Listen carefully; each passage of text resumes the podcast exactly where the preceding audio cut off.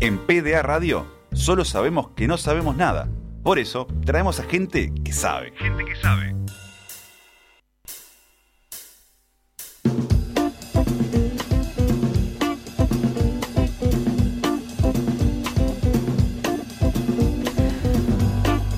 Y finales de julio trajo un estreno en, en este espacio de gente que sabe, donde eh, está Vladimir Melo como deportólogo, donde tenemos a la gente del Grefu hablando de historia y fútbol uruguayo, donde está Juan Manuel Montoro como semiólogo, donde está Guzmán Montgomery como experto en Big Data. Julio nos trae en ese rejunte de gente a Eleonora Navata con una propuesta sobre género y deporte. Las casualidades, un WhatsApp cruzado hizo que, que surgiera esta oportunidad. Así que, Leonora, bienvenida formalmente a Por Decir Bueno, Algo. muchas gracias. Sí, no es la primera vez en el programa porque he, he venido y la he pasado siempre tan bien que espero que en esta, en esta, en esta nueva etapa sea igual. Eh, vos recién nombrabas a los columnistas y ahí ya tenés un claro Sí. ejemplo de la brecha de género que hay en el deporte y en lo vinculado al deporte. Totalmente. Este, y no- a ver, yo quisiera aclarar, porque viste que eh, eh, en, en- en estos últimos tiempos, donde los ánimos de las personas están tan crispados y donde la gente cree que todo es de vida o muerte, que todo es, son batallas que hay que dar y peleas que hay que dar este, a, a morir en todos lados, que no, no estoy quejándome y no estoy haciendo una reivindicación de que haya todos columnistas hombres, simplemente eso Es una realidad con la que trabajar. una realidad con la que trabajamos y también pasa en el deporte. Por más que después aparezcan los comentarios de, ah, pero yo soy deportista, ah, pero yo conozco no sé qué, ah, pero en mi colegio juegan todas esas cosas. No importa lo que pasa en tu colegio, lo que te pasa a vos. Son los números que muestran estas inequidades de género que existen en el De deporte. hecho, cuando, cuando el- el- el men- este cruce de mensajes eh, que venía por otro tema, en un momento yo hago mea culpa y te digo, mira, claro, todos los expertos que tenemos aparte en todas las áreas son hombres, así que nos vendría muy bien eh, el, el incorporar. Sí, no, y ahora hay muchas más mujeres que están incursionando y haciendo periodismo deportivo a buen nivel, ya no es el mismo periodismo deportivo que, o por lo menos no- la inclusión de las mujeres en el periodismo deportivo no es igual ahora que hace años atrás, donde, parecía, donde era una figurita que leía datos. Eh, ahora yo veo, por ejemplo, en, en- en las cadenas de televisión, que es lo que más veo, veo mujeres que saben muchísimo y son respetadas por sus compañeros, sus eh, opiniones son tenidas en cuenta.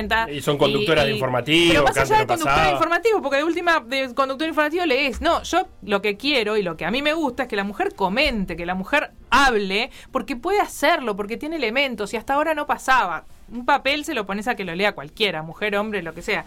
Este, pero me parece que ese rol está bueno que se siga repitiendo, que empiece a verse también en la televisión local, que empiece a verse en muchísimos lados, pero también en la práctica deportiva. ¿Y por dónde viene esta primera columna que hablaba algo de barreras, de presentar primero esta brecha de género de la que hablabas? Eh, hablábamos de inequidades de acceso, pero no solamente hay inequidad en el acceso, sino también en la permanencia, porque este, tengo algunos datos, hay una, una encuesta que hizo la Secretaría de Deportes el año pasado, eh, donde eh, sobre deportistas federados, porque en realidad no solo es- esto no solamente se da, esta inequidad de género en el deporte no se da solamente en los deportistas federados, este, eh, se da en todos los aspectos de la, de la actividad física, no solamente deporte, ahí ya estamos ampliando un poco más.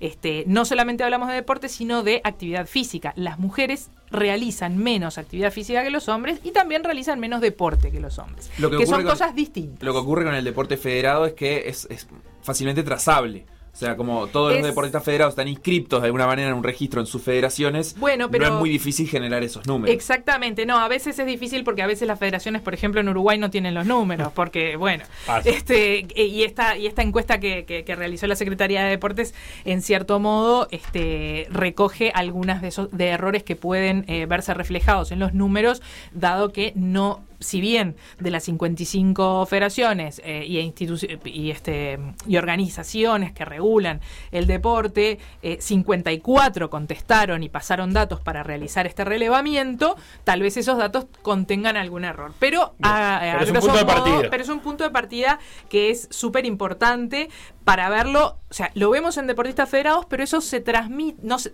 no es que se transmita de la, con los mismos números, pero sí pasa en otras áreas del deporte. Bien.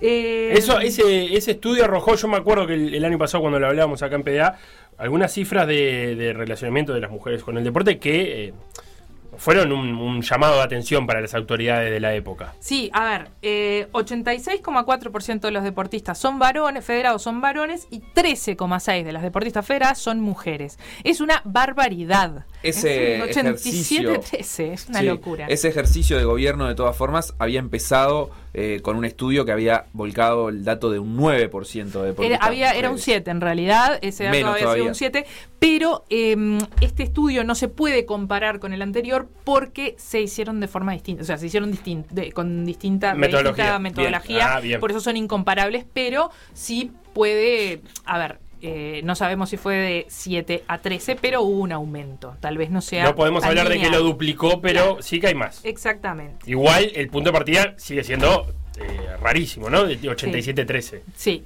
Bueno, pero eh, acá, eh, para, para hacer un poco de marcha atrás y Sí. empezar, este, le- eso lo ponemos como un este, ejemplo y después este, vamos a ahondar en esos detalles. Eh, las inequidades de acceso al deporte tienen varios factores. Hay muchos factores, hay factores económicos y socioeconómicos que en general son los que mm, determinan las inequidades de acceso a todo, no solo al deporte, pero en el deporte también. Eh, es mucho más difícil acceder si sos pobre que si no sos pobre y si sos pobre y mujer es doblemente difícil. Porque ahí también empieza a jugar la cantidad de tiempo libre, ¿no? Que siendo pobre y mujer pasa a ser casi nulo. Y, también hay cuestiones eh, culturales en las familias a la hora de tomar decisiones de qué actividades realizan las niñas o realizan los varones en una, en una misma familia. Entonces, ahí ya se para, para las mujeres van dos inequidades que se cumplen como barrera de acceso al deporte. Hay una tercera que es territorial. No es lo mismo si vos tenés o vivís en un lugar donde hay una plaza de deportes, donde hay un gimnasio, donde hay clubes sociales, donde estos clubes sociales se puede acceder libremente, que si vos vivís en lugares donde no tenés estas instalaciones deportivas a nivel público y la y tampoco las tenés a nivel privado, o sea, porque hay lugares donde no hay tampoco Sí, la oferta deportiva o- es baja. la oferta deportiva es baja. Entonces ahí como que se configuran en, en determinados lugares de la República Oriental del Uruguay, las niñas o adolescentes no tienen manera de hacer deporte Ni aunque quisieran. ni aunque quisieran. El tema es en ese aunque quisieran, ¿no? Eh, porque se da una cuestión que es cultural. En general no hay una estimulación eh, igual para las niñas que para los varones eh, en, en- en- en intrafamiliar a practicar deporte. Graciela Rebollo, eh, Sí. entrenadora de fútbol femenino, alguna vez en, alguna entrevista me dijo que ahora ha cambiado un poco, pero que en, en ese momento, estamos hablando de una entrevista que haya sido hace 10 años, a las niñas no se le regalan pelota de fútbol para No. los reyes, por ejemplo, ni pelota de ningún tipo. No. Y que eso ya es una marca, porque no se le regala nada que tenga que ver con deporte y es una estimulación, digamos eso. Pero no se le regalan pelotas, no se le regalan camisetas. No, la niña no es un regalo que pienses. S- Ahora, últimamente, con esta cuestión de, de- de- de hacer visible todas estas cosas, a veces aparecen, este, hasta parece como una actitud militante de, de- de- incitar a las niñas a la práctica deportiva esto de regalar pelotas. Eh, y no solamente como una actitud militante, sino desafiante.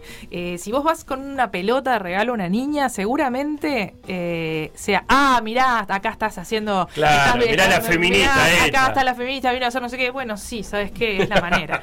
este y, por qué yo creo, y, en general eh, eh, se podría generalizar y podríamos usar un creemos que es importante que las niñas, este, adolescentes y mujeres accedan eh, más al deporte y practiquen deporte, primero por una cuestión de derechos. Porque es un derecho. La realización, la práctica deportiva es un derecho. Además, generaría eh, socialmente un empoderamiento, otras, este, otras externalidades positivas como empoderamiento de las niñas, este, las adolescentes y después las mujeres, eh, un cambio de paradigma frente a lo masculinizado que es el, el- deporte y a todos los comentarios que después, porque cuando una mujer practica deporte, también aparecen esos comentarios masculinizándola eh, o describiéndola como, ah, varonera, machona, etcétera. Eh, que nosotros, cre- nosotros que estamos en esto, creemos que eso es de otra época. Pues no, señores, no es de otra época. Se Tal mantiene. vez nosotros que estamos metidos todo el tiempo en este ambiente, no lo vemos tan de cerca o no lo percibimos así. Pero esto pasa en la mayoría de los lugares y no solamente pasa en Uruguay, pasa en el mundo. les, les Y, y no, estaría y no pasa también eso de, de ver algunos deportes como más femeninos que otros. Sí, sí, Y, como direccionar siempre que la- las niñas hagan handball o hockey eh, y, y dejar como que la oferta deportiva femenina quede ahí. Bueno, eso, eso yo creo que pasa y que me parece que lo que hace es limitar la oferta deportiva porque de repente en los clubes no tenés la misma cantidad de oferta para los varones que para las niñas, ¿no? En clubes donde se paga una cuota no, no, no, hay, no hay la misma oferta o hay deportes que no están disponibles para las nenas. Pero eso ya cada vez pasa menos porque creo que eh, es lo que te decía, hay, una, hay un cambio de cabeza con respecto a estas cosas en algunos lugares donde se empiezan a ver que es, eh, hay una paridad en la oferta, eh, los Juegos Deportivos Nacionales, por ejemplo, eh, impulsados en los últimos cinco años eh, o cuatro años, no recuerdo bien el año en que empezaron, por la Secretaría Nacional de Deportes, impulsaban la paridad también. De hecho, era donde más paridad se veía en cuanto a, las, a los a los participantes eran 51-49, o sea, era increíble la participación de las mujeres, pero claro, había un sesgo para que eso pasara, un sesgo en la, en- al, al momento de hacer la, la selección y los cupos para que eso pasara.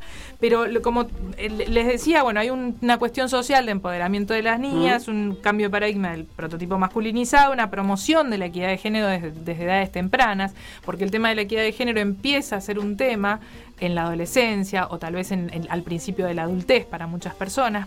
Pero si la práctica de deport- si se empieza con estas cuestiones y se naturaliza la práctica la, la- la equidad de género en la práctica deportiva, después se va a natura- naturalizar en otras eh, cuestiones En y en otros otras elecciones que se van a tomar más adelante en la vida de las personas. Y también hay una cuestión que es súper importante, y esto no es solo para las mujeres, la promoción de los valores del deporte.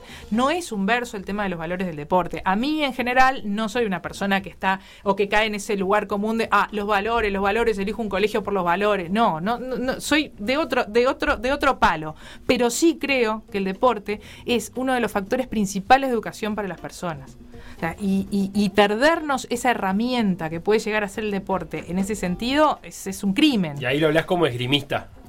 No, ahí lo hablo como, como deportista. O sea, trato, trato en estos casos, ¿no? De, de no, de no poner el ejemplo mío como ejemplo personal, porque eh, creo que no corre, que no deben correr los ejemplos personales en estas cosas. Porque personalmente podemos llegar a acceder y podemos llegar a tener un montón de condiciones, eh, porque en nuestra familia, nuestra vida nos la dio, pero no es la realidad de todas. Claro, pero en este Entonces, caso, eh, a lo que voy eh, es la práctica deportiva, en el caso del esgrima, en tu caso, digo, tomaste valores de ahí que no los, eh, o no los aprendiste o no los incorporaste en otros aspectos, en la educación o en la familia. No, por e- sí, no, seguro. Los tomé de la práctica deportiva, no específicamente de la práctica de grima. Bien. Los tomé de la práctica deportiva y de haber sido deportista de alta competencia.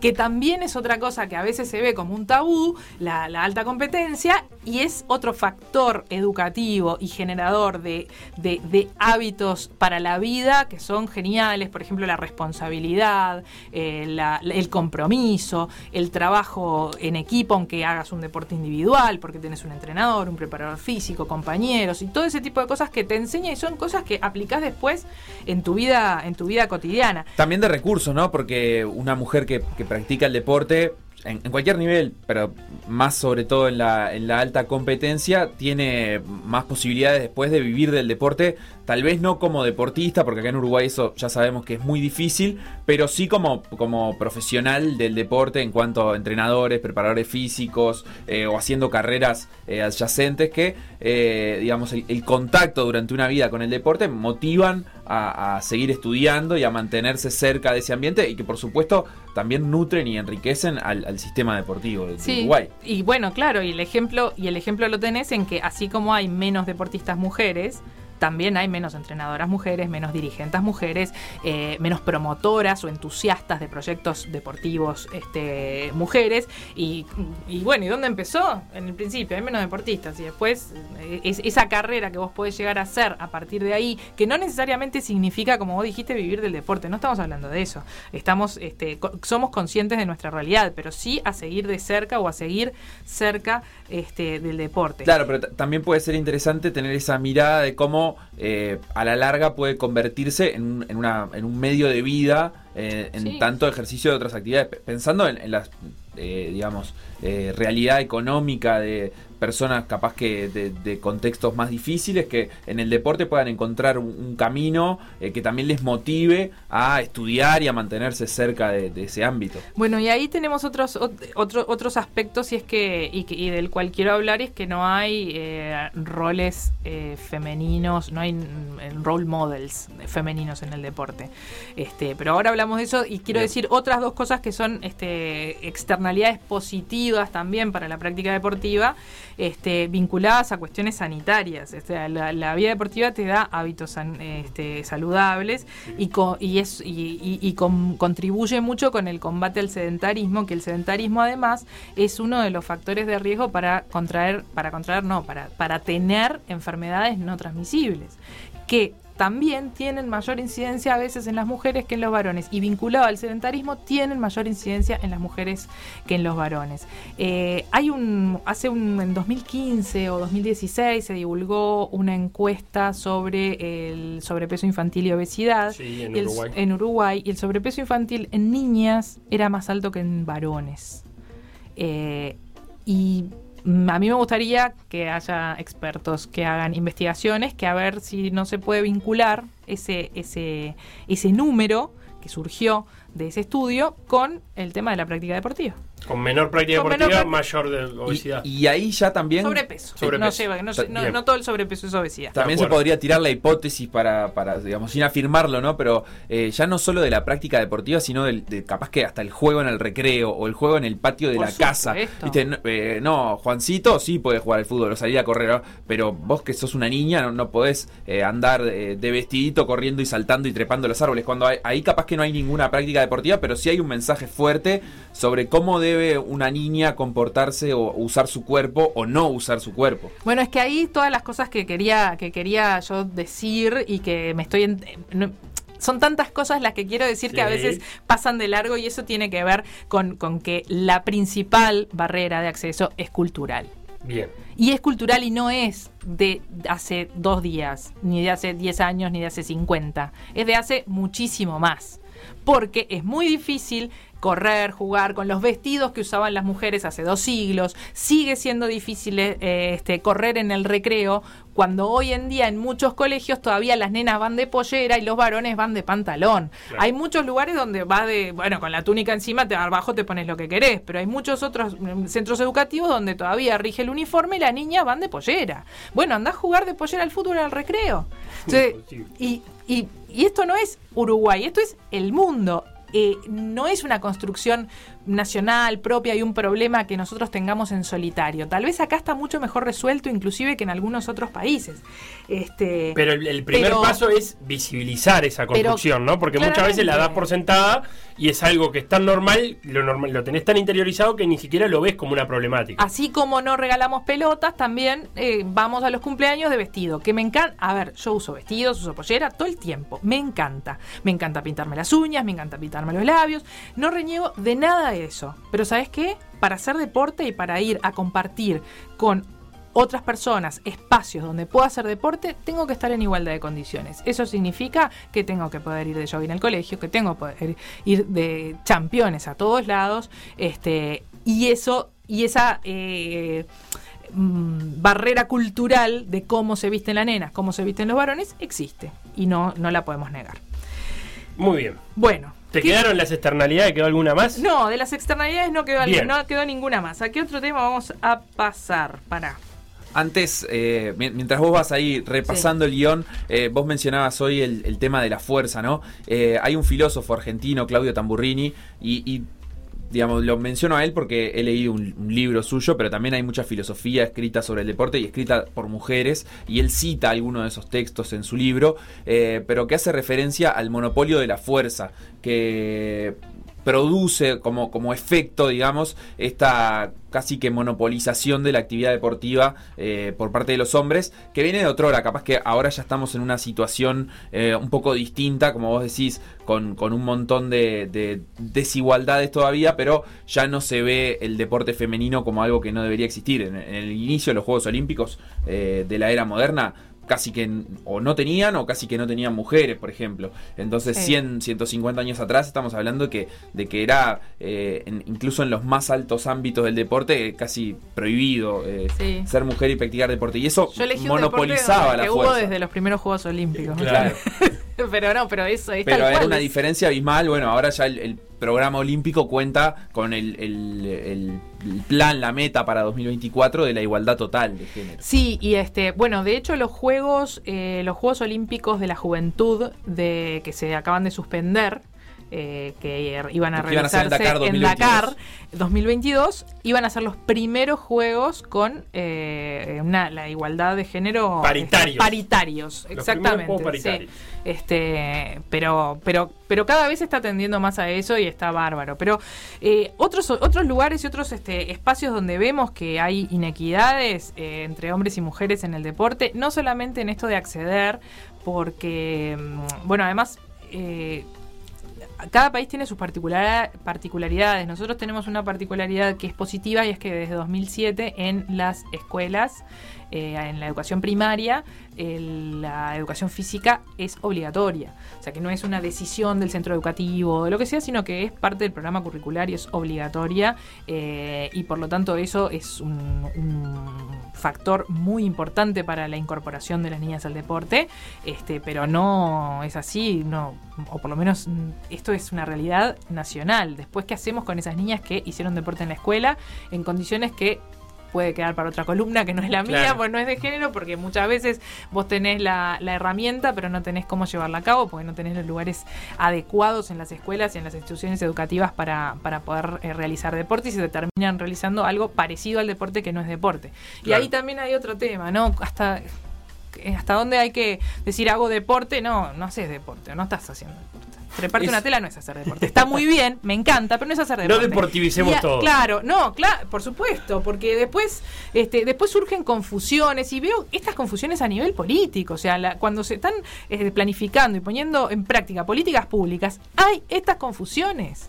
Y también es, pero ¿por qué no le damos a las cosas el- el- el- el- la, la definición exacta de lo que de lo que tienen para poder llevar adelante mejor este, algunos programas vinculados a políticas públicas? Eso, es un problema eh, general que te diría que hasta, la, hasta se- se- digamos, llegó hasta la construcción de la ley del deporte el año pasado, que fue aprobada, donde la academia, el ISEF, por ejemplo, planteaba fuertes discrepancias en cuanto a la definición del objeto a legislar. O sea, la ley del deporte en Uruguay ni siquiera es una ley del deporte, No. es una ley de la educación física y la actividad física y el deporte. Entonces, o sea que eh, también hay que invitar mucho más a la academia a participar. Eso mm, yo creo, es una opinión personal, no, no se hizo en tiempo y forma para redactar la ley, que finalmente fue aprobada y si bien la academia tuvo participación, tampoco quedaron muy conformes con el resultado. Y bueno, y, pasa eso, ¿no? Esto que vos decís, no, no se sabe bien qué es deporte, qué es actividad física, qué es educación física y, y termina todo mezclado ahí en una cosa que indefinida. Sí, y ahí después, y después de ahí para abajo, imagínate cómo poder implementar programas o, o- o cosas que estimulen la participación y la permanencia de las, de las niñas, adolescentes y mujeres en el deporte. No, pero justamente en esto de que la en la iniciación podemos tener esta herramienta de la educación física obligatoria en la, en, en la educación primaria, pero después cómo retenemos a las niñas en el deporte por cada tres varones que, por cada tres niñas que dejan de hacer deporte en la adolescencia, deja un varón. Esto es un, número a nivel mundial. Y después en la encuesta de la Secretaría Nacional de Deportes de los deportistas federados, también se ve eso, que en, eh, en- en las edades tempranas la, la diferencia entre niñas y varones practicando deporte o federados son mínimas y que cuando empiezan a crecer... eh, esas diferencias empiezan eh, eh, a aumentar. Llegamos ¿Cuánto? a ese 87-13. Bueno, exactamente. Cuando vos este, haces un porcentaje de distribución de edad por sexo, de entre, eh, sacando el fútbol, ¿no? Porque Sí. el fútbol influye después, agrega otras, agrega mucho más este, em, diferencias por la cantidad de futbolistas varones. eh, que, que- que sacando el fútbol. Pero si vos sacás el fútbol, decís, bueno, dejo fútbol afuera y comparo todos los otros deportes, a ver, donde las, eh, las, las diferencias se achican, pero tampoco se achican tanto. Pero mirá qué curioso, entre 6 y 12 años, sacando al fútbol, hay un 9,7 de mujeres federadas y un 9,9 de varones federados. Prácticamente no hay diferencia. Entre 13 y 19 años hay un 12% de mujeres federadas y un 20% de varones eh, federados. Y después, eh, para más adelante, hay un 7,6 y un, y un 19 entre 20 y 35 años, y en mayores de 36 años un 4% y un 17%. Pero como eh, esta, esta encuesta reveló que en las edades tempranas y sin el fútbol no hay tanta diferencia Eso también puede ser una mirada optimista para el futuro, ¿no? Porque esta encuesta es una foto de un momento en donde el deporte femenino ya también, también se, se está expandiendo más. Eh, ojalá se pueda, como vos decís, retener a las mujeres Sí. dentro del deporte eh, para que dentro de unos años esa franja etaria de 6 a 12 años se haya trasladado a las franjas siguientes manteniendo esa, esa paridad. Pero bueno, y ahí también em- empiezan todas estas cuestiones culturales. Las mujeres después de los 19 años en general encaran otro tipo de actividades que las alejan y ahí baja drásticamente la participación. Ahí cuando vos Eh, hablabas del fútbol también hay un factor clave que pasa un poco en el básquetbol también, pero creo que en el fútbol muchísimo más, que es la aspiración profesional. El fútbol eh, a veces, eh, digamos, lo- los futbolistas se mantienen jugando y se mantienen dentro del sistema con el sueño de ser profesionales, de vivir de eso directamente y, y eso puede ser una motivación tanto para el futbolista como para la familia de dar el respaldo necesario. Eh, a veces ese respaldo se convierte en presión, pero bueno, ese es Sí, tema otro para otro tema. día. Eh, pero dar el respaldo, decir, bueno, está bien que él vaya todos los días a practicar y no esté en casa ayudando o no esté buscando un laburo desde joven, Claro. porque capaz que después eh, tiene, tiene un buen sueldo o tiene la posibilidad de ser profesional. Al no haber un deporte femenino profesionalizado en masa, tampoco, tampoco existe esta, esta motivación para las mujeres. O sea, siempre el deporte va a ser de alguna manera visto como, como un esparcimiento, como un divertimento o como una práctica, eh, digamos, de alto rendimiento, pero que no, no va a redituar. Pero yo, eh, bueno, ahí me das pie también para hablar de otro punto que quería hablar y son las diferencias en el profesionalismo, porque también existen las diferencias en el profesionalismo. Eh, son muy pocas las mujeres que tienen un rango de ganancia parecido, ni siquiera te digo igual al de los hombres. O sea, no... eh, Y eso hay- en países donde existen ligas profesionales. Acá ni siquiera existen ligas profesionales No, no, femeninas en, en- ningún deporte. Pero te digo, por ejemplo, en, en el, el- el Hay algunos... Este, Todo un tema en el tenis. ¿no? Bueno, la postura sí, Djokovic y la postura de- Murray. Claro. Que son las dos. Pero justamente, más allá de que vos logres que en determinados torneos los premios sean los mismos, los contratos con Federer no valen lo mismo que los contratos con Serena. claro. Y ta, y es una realidad. Pasa, bueno, también Eh, pasa entonces, en el cine eso, ¿no? eh, sí, pasa en todos lados. Los actores protagónicos ganan más que las actrices El protagónicas, incluso con, con no la es misma cantidad. ajeno a lo que pasa en el resto de la sociedad con la inequidad de género. Pero mm, este, vos, vos habías dicho algo que yo quería comentar y que si bien eh, es, es- es totalmente real lo que vos decís de que esa estimulación de repente al varón que no falte la práctica porque puede llegar a vivir de eso y todo eso, yo creo que tenemos que cambiar el foco de ahí y no solamente apoyar a la mujer para que vaya a, a- a- a la práctica porque puede llegar a ser profesional de ese deporte. No, porque practicar deporte es un derecho. Entonces no es que tenemos que estimular y decir, ah, bueno, vamos a estimular porque y, a- y estimular el profesionalismo porque este para que las familias, no, las familias tienen que cambiar la cabeza en Sí, que la cuanto práctica a- deportiva a- es un fin en sí mismo. Cla- no un medio otra exactamente, cosa. ¿no? Que no es, ah, bueno, porque me puedo convertir en profesional y capaz que puedo vivir de esto. No, porque quiero hacerlo. Y porque tengo derecho a hacerlo, no importa lo que pase después. Capaz que dentro de dos años me aburrí, no quiero hacerlo más, eh, me lesioné, no puedo hacerlo más, pero en el momento lo quiero hacer porque sí, no porque vaya a poder ser profesional. Y eso también hay un trabajo eh, social para hacer para todo ese tipo de cosas. Eh, yo no sé cómo estamos de tiempo, pero traía algunas estrategias o, o tips, como tips, ay, qué, qué fea palabra. Así, qué horror, perdón. Tips es de, es de- de- de revista del buen vivir. Los Te- 10 tips para te- hacer deporte. Te Lo- cuento algunos mensajes primero de la audiencia y después tirás esas estrategias. Sí. Eh, nos dice, lo que pasa también, nos dice Oscar, es que hay mucho machismo entre las madres que fueron criadas de cierta manera eh, y, bueno, y eso lo, van replicando después. Eh, bueno, nos agradece por el espacio. Eh, no sé si, compartís esa, esa opinión en cuanto a cómo, nada, tanto padres como madres replican el machismo. Sí, claro, pero no solamente en el deporte, en la sociedad. Muy bien. Eh, ¿No es culpa de la construcción de los medios? Eh, ¿Por qué no hay role models, eh, modelos de rol eh, femeninas? Pregunta Guzmán. Por supuesto que los medios tienen una, una gran responsabilidad en todo esto. Sí, claro. Medios y yo agregaría patrocinadores, que al día de hoy eh, son Sí. un factor súper importante, aunque... a veces Medios, no- marcas, la sociedad. Eh, es, es sumamente necesario que al día de hoy, cuando ya existen deportistas de alto rendimiento, mujeres en nuestro país, eh, cada vez más desarrolladas eh, en, en, digamos, en la práctica Sí. de su deporte y, y pudiendo acceder a, a competencias internacionales de, de importancia, eh, también sería bueno que sean visibilizadas y apoyadas de la misma manera por, por las marcas privadas Por que, que invierten dinero. Eh, bueno, te, felicitan por la columna, te felicita Omar eh, y Marcela Romero nos dice, eh, qué precioso deporte esgrima. Y dice que el deporte debería ser una política pública fuerte en todas las etapas de la vida. Eh, imagino que también lo, se refiere a, para mujeres también. Por último, Rosa eh, nos preguntaba si, como también en tono un poco de, chiste o de imágenes que pueden generar risa, pero que tiene mucho sentido la pregunta, si alguna vez vimos equipo de fútbol senior de mujeres.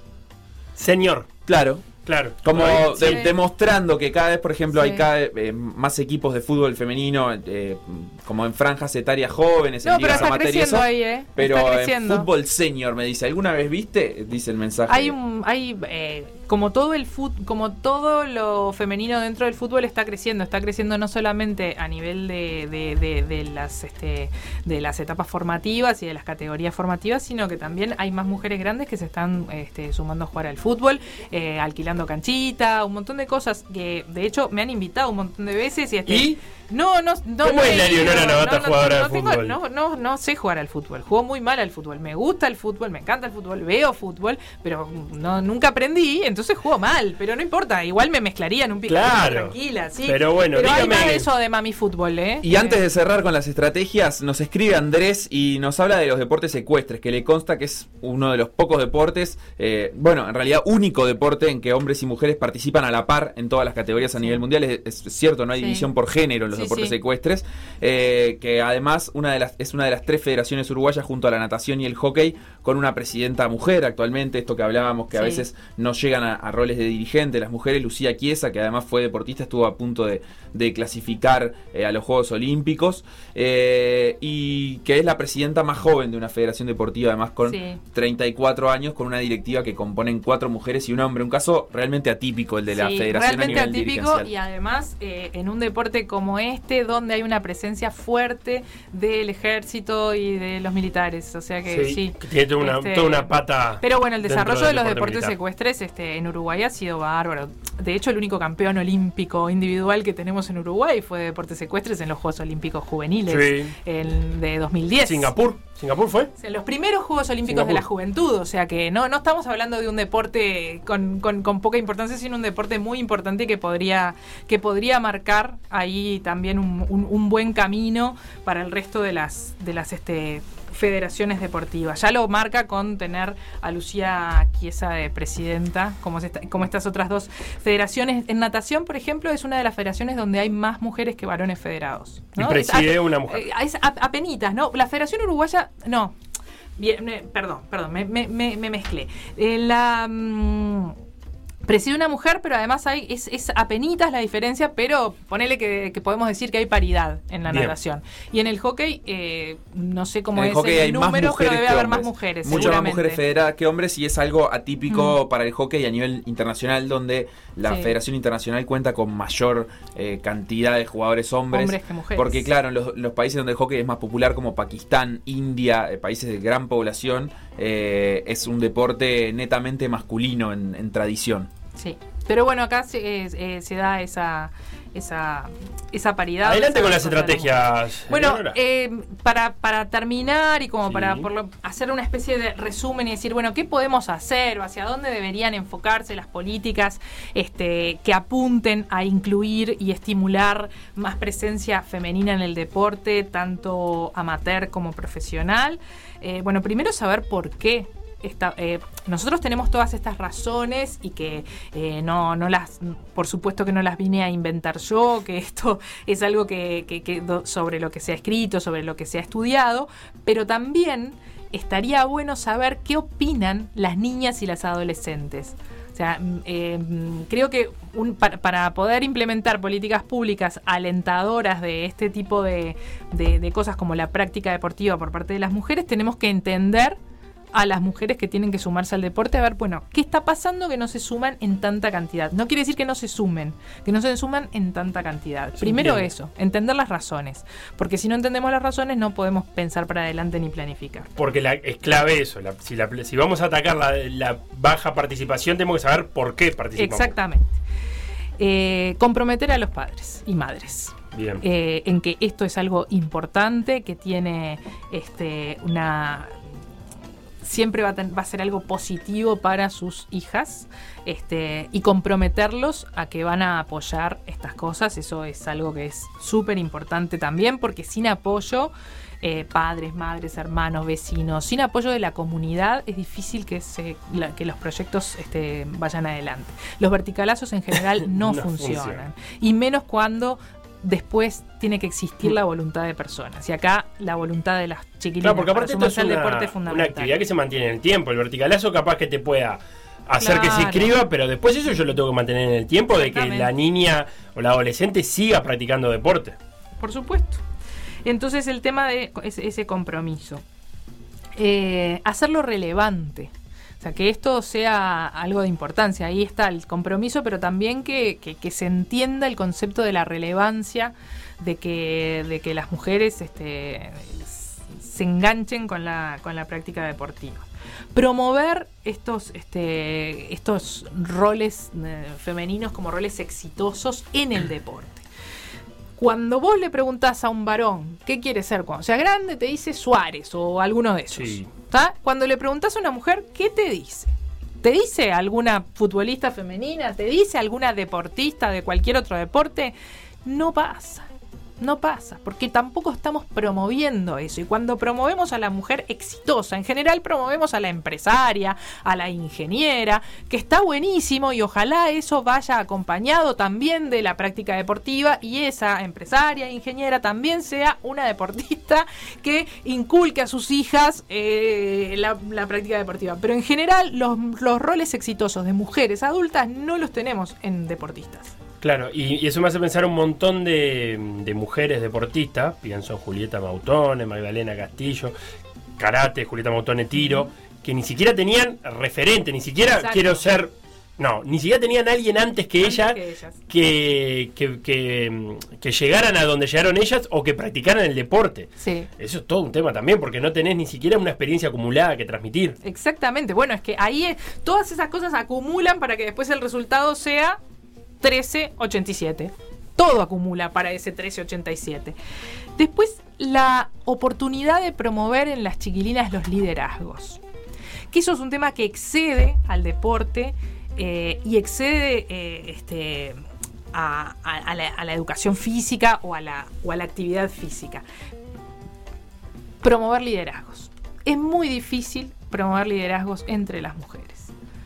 Porque se estimulan de afuera otro tipo de competencias que no son del todo, que no son del todo sanas. A mí me parece que la competencia es muy buena y hay que estimularla, pero hay que estimularla sanamente para que esa competencia no se, no se, no se vuelva una frustración continua. Y este.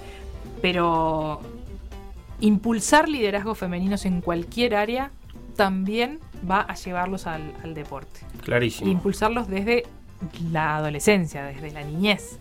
Este, Sí, sí, desde el momento de la formación del el, el de- el delegado o, la delegada de la clase. Yo qué sé, ese tipo de cosas. Que sea uno y uno, por ejemplo. o que sea una. O que sea una. uno, pero que haya una que quiera hacerlo. Bien, ah, se O sea, entiende. que que- Sí, que sí. pueda haber una que pueda disputar esos liderazgos. Clarísimo. Este, em, hacer foco en el tema de, de que es algo divertido, es algo que está bueno el hacer deporte y también hacer foco en la amistad, en hacerlo entre personas en las que, en las chiquilinas se sientan cómodas. Es muy difícil también en, eh, y ahí ya van eh, aparecen otros factores que no conversamos, pero también tienen mucha incidencia en el tema físico. La mujer siempre es observada por la cuestión física. Esté gorda, esté flaca, esté en su peso ideal, esté en su peso no ideal, siempre a la mujer se le va a mirar el físico. Es difícil que se, le- que se mire al, al físico del varón como se mira al físico de la mujer cuando el físico de repente no tiene nada que ver. Entonces capaz que también aparecen esas cuestiones a la hora de la edad de la adolescencia, de tener que mostrarse físicamente, porque si te tenés que poner una malla, si te tenés que poner un shortcito, un montón de cosas que incidan en esa vergüenza que tienen las chiquilinas. Y lo que hay que promover es- es- son los ambientes sanos, donde vos puedas hacer todo eso y sin que nadie te Sí, vaya a juzgar, naturalidad. Claro, exactamente. Este, y bueno, eh, promover también que haya reconocimiento a estas mujeres, lo que le pasaba a Julieta Mautone. Bueno, no hubo antes que ella eh, Una tiradora. una tiradora y tampoco hubo una tiradora reconocida. A lo mejor hubo alguna y nunca se la reconoció, entonces no sabemos. Y este promover ese reconocimiento para que este, otras se puedan mirar en, en ella y utilizar el deporte como eh, utilizar el deporte a mí es algo que no me gusta decir y lo dije porque, porque me apuré en la forma de expresarse, de, de expresarme, pero que... Eso es toda una cuestión filosófica, ¿no? Sí. El deporte como Co- fin en sí mismo o como medio para Yo creo sacarlo de la droga y otro- bueno, eso- utilitario, eso, no ¿no? voy a hablar porque para mí el deporte no tiene que ser un utilitario, para Bien. mí el deporte es un fin en sí mismo, pero que mediante el deporte una pueda tener un desarrollo personal eh, eh, y competencias que de, em, que generen o, que, te, que te transformen en la persona que vos después sos. Eh, y, me parece que eso es, es, es fundamental y mm, hay mucho, mucho que el deporte puede este, eh, aportar eh, y mucho que las mujeres tienen para aportarle al deporte también. Así que ojalá que este, e- e- esta, esta visibilización que, em- que ya tenemos desde hace un tiempo en, el mundo, eh, después otro día les voy a comentar sobre algunos emprendimientos que están tomando mujeres para promover la visibilidad de la mujer en el deporte y, un montón de cosas así, este, que pero que sí cada vez más mujeres este, se sumen a la práctica deportiva porque eh, es un derecho para ellas y además sería muy bueno para toda la sociedad. Eleonora, te despido con un par de mensajitos. El primero de Héctor en Twitter que dice: El deporte profesional femenino en Uruguay es la caja de Pandora. Sacando algunos deportes individuales, boxeo y no sé si otro, y algunas deportistas que participan de deportes colectivos que por esfuerzos individuales llegan a ligas profesionales, no existe en Uruguay deporte profesional. Ni siquiera hay un plan de desarrollo para la profesionalización de las selecciones nacionales. Así es complicado, dice Héctor. También te manda saludo tu amigo Cacho. Dice que buenísima Ah. la columna y nos pide un segmento de NFL. Y bueno, cuando empiece, yo soy muy fanático del fútbol americano. ¿Navata Eh, hincha de en NFL? Yo no voy a decir Sí, por favor, estoy tenés que decir- cambiando. no, no. estoy Estás cambiando, Y estoy transicionando. ¿Cuál- cuál es tu nuevo equipo? Kansas.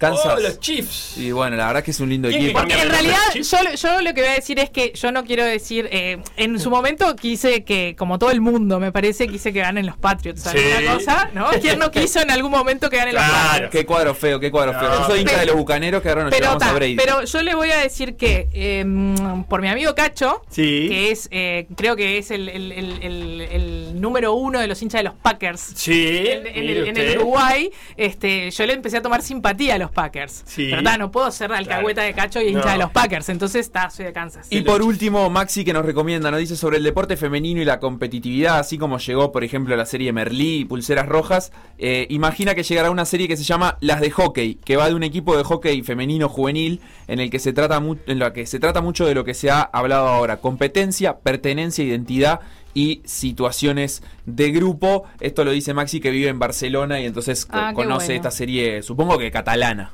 Supongo Qué que bueno, también. qué bueno que hayan series donde, donde pase esto. Igual hay, viste que hay muchas series de, de deportistas femeninas, pero en general son gimnastas o, o- o bailarinas o patinadoras. Pero igual está bueno verlas. Yo las miro todas. Todas las todas las películas de patinadoras las miro todas. Precioso arranque tuvimos en Por Decir Algo, Leonardo Navata, muchísimas gracias. Nos No, veremos el mes que viene que con una nueva entrega de Género y Deporte. Tanda, y esto va para largo. Lo que pasó en Por Decir Algo, revivirlo en pda.uy o buscar los podcasts en SoundCloud, Mixcloud o Spotify.